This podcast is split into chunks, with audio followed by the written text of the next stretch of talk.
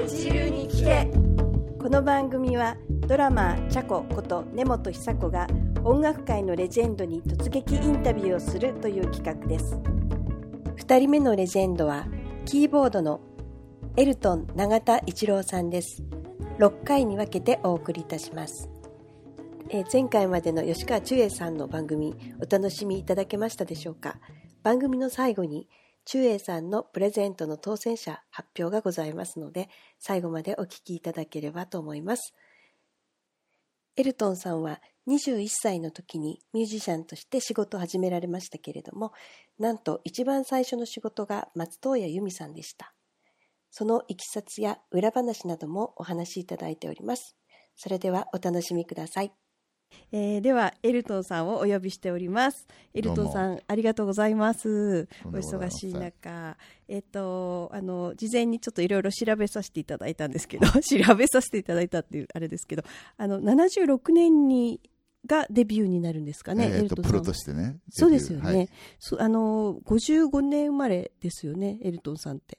50んあそうです。ですよね。はい。そうするとまだ21歳ぐらいだったっていうことですか？わ早いですよね。あの、デビューええあの、ある時電話かかってきて、はい。えーまあ、あの、ユーミンさんのところのその、キーボードが、えー駆け落ちしていなくなったという。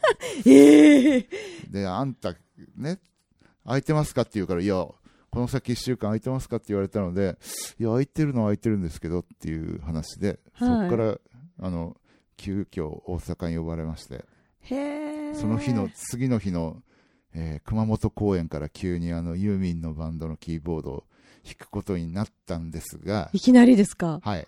すごいびっくりですよね、それ。いろいろ、あの、はいうん、まあ、あの、僕が呼ばれたいきさつとかは今、はい吹っ飛ばしてますけど、要するに、プロの人は空いてないわけですよ。その、急に明日から1週間空いてますかって言っても、そんなプロの人がね、急にスケジュール空いてなくて、うん。で、その、舞台監督の方が、あの、僕はそのセミプロ的な活動、活動っていうか、仕事してるのを見て、あ、あれなら弾けるかなみたいな話で呼んでくださったんですけど、であのご一行は大阪に泊まってて僕は、えー、と当時の最終の8時半の新幹線に東京で飛び乗って大阪でお会いしてで向こうもあの全然僕が弾けるかどうかわからないみたいな とっても不安な状態でその上翌日は大嵐で。熊本には着陸できずですよええ。福岡空港に降りてはい。そこから高速ではい行く間にバンマスが譜面を見て、え、ここはあの、とっとっとっとっと、とかと、こう説明してくださって、はい。で、着いたのが、開演20分後ぐらいで、どういうことおですか？客さん待たしてるので、うわ、すごい。2曲ぐらいちゃんと音が出るかチェックしたらもう始まっちゃったという。リハなしですか？はい。すごい。向こうが怖いですよ。こっちは、えっ、とね、こっちはね、あの、その前に、その、えー高校の後輩たちが、先輩、あの、今度ユーミンやるんで手伝ってくださいとか言って、アルバムの初めの3枚を貸していってもらって、はい聴いていたので、曲は知ってたから、はい。何にもわからない曲なわけではないので、こっちはそんなそれほど心配はしてなかったんだけれど、向こうはこいつは弾けるのかっていう。そうですよねこ。いつは弾けるのかっていうのをこう 上げちゃって本番始めちゃったっていうのはどれだけ怖いことかってい本う当ですよね。ですね。リハがないっていうのは普通今だったらあんまりあ聞かないですけど、それほどの大きいね。まあだから緊急事態だったからね。そうですよね。しかもユーミンですもんね。その当時って他のメンバーどんな方だったんですか？えーっとね、はいえーっと猫、うんうんうんあーもうもう今猫をやってないんだけど、斉藤猫さんですはい違うえーっと猫っていうバンドの石山さんっていうベースの人って石山さん。はいあーそれから、えーえーなるえー鳴沢さんっていうドラムの方と大野さんっていうギターの人4人で。うーん。あそうなんですね。うん、いきなりちょっとデビューの話に行っちゃったんですけれどもあの一番最初あの音楽を音楽に目覚めたのって何歳ぐらいだったんですか、あのね、はい、親父がどうしてもピアニストにしたくてえー僕は3つ半の時にはい。近所のあの芸大の講師の先生のところに無理やりうんうんうん。あの自転車の後ろに乗せてええ連れて行ってなんかなんとかこの子に教えてくださいと言って強引にこうねじ込むという行為を、うわーでまあえっ、と旦那さんはピアノの講師芸大の講師で、奥様もピアニストだったのではい。奥様には今度ソルフェージュって言って要するに聞き取りの。訓練を受けたので、はい。まあ早いうちからこうなんていうんですかね、えーそう耳も鍛えられて。聞き取る能力もあったので、はい。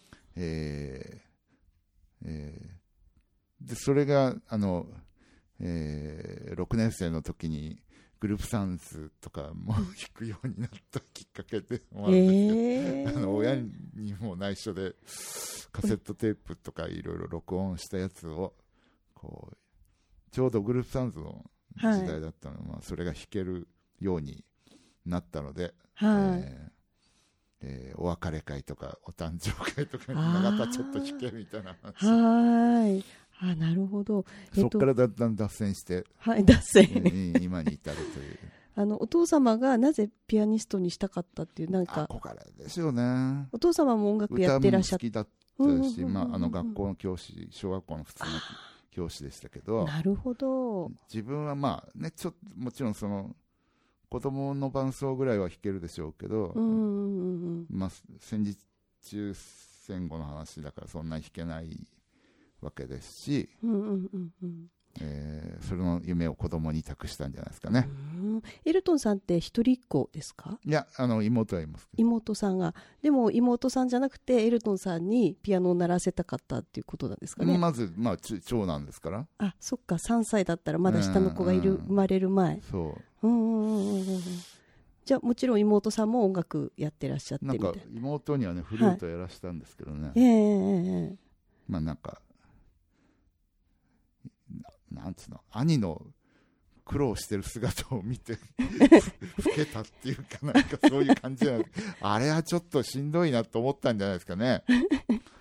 やっぱりあのねよっぽどのこう天才でこう自然にピアノの前に行って弾きましたみたいなねそんなあのねなんか天ねモーツァルトとかそういう伝説ありますけどそういう人を除いては3歳半の子にやらせるにはもう無理やりねなんかまあ、えー今そんなふ言い方しないかもしれませんがスパルタ式っていうような感じでやらせるしかないわけじゃないですか、それを横で見てたらねあこんなのはやりたくないなと思うでしょうね。やっぱりねしんどいもんね子供は。そうですよね、うん。それってじゃああの例えば3歳半とかからいきなりあのそのいわゆる芸大っぽいおしことを教えてまあいや子供はほら初め昔はもうみんなバイエルからバイエルですよね、ああじゃあやっぱりバイエルと。そうですよね。あじゃあ同じようにやったけれどもあのどどういうところがスパルタだったんですかね？どんな？いやいやだから子供全然やる気ないわけだから 何のモチベーションもないですからはい。それにこうなんかねまあうん毎週だかに各週だか分かりませんが連れてって前より上手くなるようにするためにはこう毎日なんとか強制的にやらせるしかないじゃないですか、うん。だからやっぱもう忘れちゃいましたけどね。相当やっぱり、うん、なんだろう。その芸を仕込むという感じでやらせないと、や今やらしたんでしょうね親はね。じゃあ始まりはピアノだったっていうことですよね。そうですね。じゃあクラシックをずっとやってらっしゃったんですずっとそうですね。そのグループサウンドで脱線するまではね。やっぱりバンドみたいのがかっこいいなみたいな思われたっていうことね、やっぱり新鮮だったし、うん。あのねやっぱり11、人のそんな男の子にはうん。あの情緒がまだあの幼いものでそのロマン派とかいうものの音楽がなんでこういうものがあってこうどう弾かなきゃいけないかわからないから、うん先生の言うままにこう「はいそこは強く」って言われたら強く弾いてるだけなので、うんうんうんうん。なんかまだちょっとねその恋愛もまだっていうような年の人間にねそのロマン派は無理ですよねみたいな。いあのこのくらいのもう4 5 0になってからやっとああね、そのショパンとかシューマンとかシューベルトとかね。はい。分かってきた？やっと。ああ聞いてやっとああーなるほどねっていう感じですよね、うん。そこまではねうん。男は大体あれでしょ？あのなんちゅうの？情緒的な発達遅いでしょ？女の子より、そうですよね。っ。ていうことはねうんうん。全く無理ね。言われた通りに上がったりあの音量上げたり下げたり速くなったり遅くなったりしてるだけだから、うんうんそんなのは 弾いてるっていうんじゃないですよね そっか。でも体にしみ逆に言うとそういうのを染みついてきたわけですよね。まあ、あのもうちょっと器用だったらね、うそういうんでもこう染みついたかもしれないですけどね、まあ、そんなに器用じゃなかったので、へえ。ああと手が小さいので、あ、そうでしたっけ、ええオクターブあ、本当だ。意外と。えっそうオクターブと一応、ええだから9度、うんうん9度までなので、うんうんうんうんうん。やっぱりあの昔ね、そのえ、でもその大きさで9度いくんですね。なんとか無理やりね、すごい。ラフマニノフとか弾きたければ、やっぱり10度、11度ね、あーそうなんか、ラフマニノフは、どからそまでとかいう話届いたとかいう、えなんか手形があるんですよね、俺見たことないんですけど、はい。どからそまで弾ける人っていいよなみたいな、そうですよね。物理的な限人界が、ね。がこう飛ばなきゃいけないところが飛ばずにこうパンとこういけるし、うんうんうんうん。えっ、と、まあなんかね、その有名なピアノコンチェルトとかの冒頭とかにもうすでにそういう、こうなんか、左手でこれで分この分を押さえるのは無理でしょっていうのは書いてありますけど、だから手の大きい人だったんですね。だから、それはできちゃうっていうう。ん、だからその人の曲をやるんであれば、やっぱりそのくらいは大きくないと話になりませんよみたいな。だから、うんまあちょっと不利は不利ですよね。そうですよね。で小さかった子供だったりしたらさらに小さいですもんね、まあ。そうですね。うん。もう3歳、4歳ぐらいでこうピアノ弾こうとしたら、全く足が届いてないから、そうですよね。えーとね、その高い方へ行くと重心が移動してあの刺されるものがないので落ちそうになる 左に行っても同じでしょ、はい。うん、危ない話ですよねえ ちょうどあの中学生あたりがこはい。うなんていうんですか今から想像できないですけどそのヒットチャートに。映画音楽もあのねブラックの音楽もホワイトね白人の音楽もロックもあるもんあのねクリームはあるわね レ,、まあ、レッド・ツェッペリンいいんだけどあのねあのスティービー・ワンダーいるわ急にあのなんか映画のテーマ音楽、えーとエデンの東とか？はい。全部あの全部良くてう全部こうなんかコピーしてましたねあ、本当ですか？好きなのは譜面に書いてうんうんうんうんうん。耳コピーってことですかね。そうですねそうですよね。あ、やっぱり耳コピーなんですよね。うんなんか中英さんもおっしゃってましたけど、ララジオを聞いてあの、録音するものがないから、うんその聞いてその場で覚えるみたいな、うんなんか、これはね、あの、はい大変申し訳ない話ですけど、はい。中英さんの時代は録音するものがなかった。そうそうそうそうそう、そうなんですよ。俺の時代は、あったんですね。えっ、と、小6の時はオープンリールのテープが、あの、親が買って、はい。本当はあの、語学を勉強するために買ってもらったんですけど、はいそれがありましたし、はい。中学ぐらいになったらこのカセットが出たので、うん非常に素晴らしい、もう、あの、ね、えーすぐ録音、もうね、こう、トップ40の番組とかをこう全部録音してるわけだから、はい。後でゆっくり聞きながらこう何回も繰り返して簡単にコピーができるというね非常にそのこれがあの世代の差というかねはい大変あれ恩恵によくしだってまあその中英さんの頃もそうですしその例えば大先輩でねその戦後すぐこうジャズとかをやってた日本のミュージシャンとにかくあの中流軍の放送をはい。FEN ですね。うん。もうあれあの確かね初めに曲名を言ってあと何も言わないまま次行っちゃうんでへおって言っえ。たら、もう一生懸命聞いて、なんとか覚えて、あとは次が出るまで、その曲は何ていう曲かもわからないみたいな。ことで、でも、それはみんな一生懸命こう、覚えたんですよね。何もないわけですよ。うんレコードも入ってこないし。うん。と思うとね、もうなんてありがたいことでしょうっていう。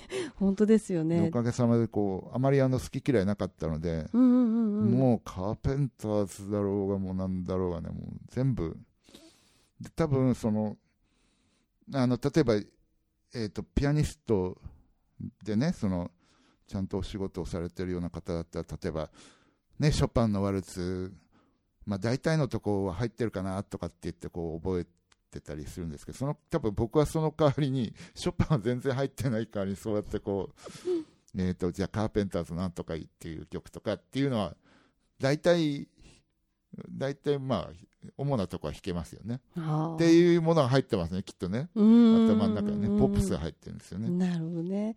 やっぱりそっちの方が自分には合っていたっていうこと、ね、そうですね。あの分かりやすかったですね。ちょうど中学そう高校ぐらいで、はい、その自分の情緒の程度にあって分かりやすかったし、まあ、ちょっとインパクトもあったし、うんうんうん。あのクラシックから来た方ってコードの概念ってあんまないじゃないですか、ね、でそれはどうやってじ独学で学んでいかれたってことですか、まあ、あのそうですね。あの、はい、まあ、和音が分かったからそのあとはコードネーム書いてある今度本があるじゃないですか、その明星とか平凡と。か、はい、ああれと照らし合わせればいいわけですよね。はい、あこれがあのデーサス4かとかいう話、ね、こう照合していけばいいわけで、こう現物が先にあって、はい、コードネームを後で見て、うんうんうん、えっ、ー、とああなるほどって、だんだんあここ違うじゃんっていうのも分かるようになって。結構あの歌本は嘘が書いてあるので。あそうですか、うん、ああれはなんかいい加減ですよね。なるほど。昔も。あそうなんですね、うん、あれだって肯定とか多分する人いないと思うんですよね。なるほどね。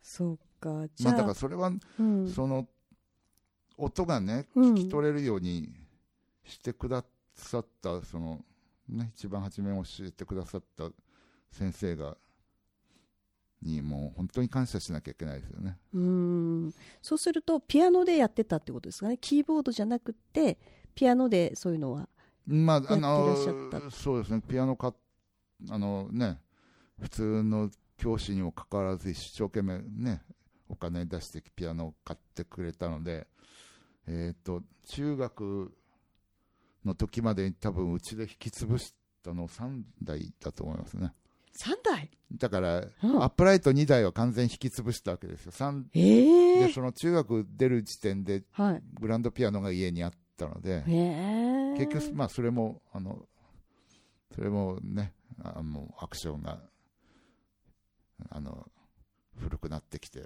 それも結局あれしたので、はい、引き潰すっていうのはどういうことなんですか？私初めて聞きましたけど弦がダメになっちゃうっていう、うん、いやいやあのアクションが要するに作動する部分が、はい、もうなんかガッタガタになってへえはい次みたいな感じですよね。カタカタ言うようになっちゃうみたいな。まあそうです、ね、ああすごい。それだけ弾いてたってことですよね。まあね。一日何時間ぐらい弾いてらっしゃったんですか？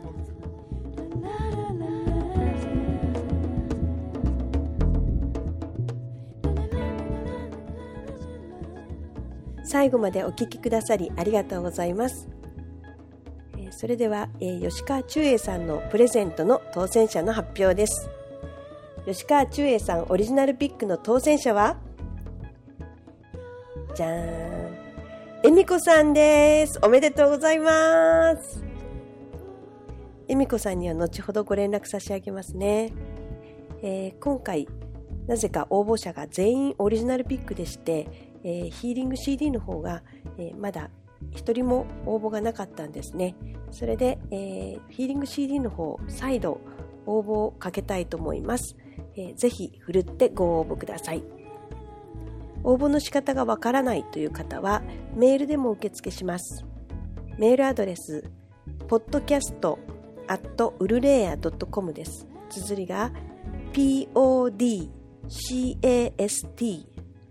アットマーク ululea.com です。えー、お名前と、中英さん CD 希望と書いて送ってください。さて、次回は、エルトンさんの2回目。なぜ国立音大を中退したのか。自己主張しないとは？などについてです。次回もお楽しみに。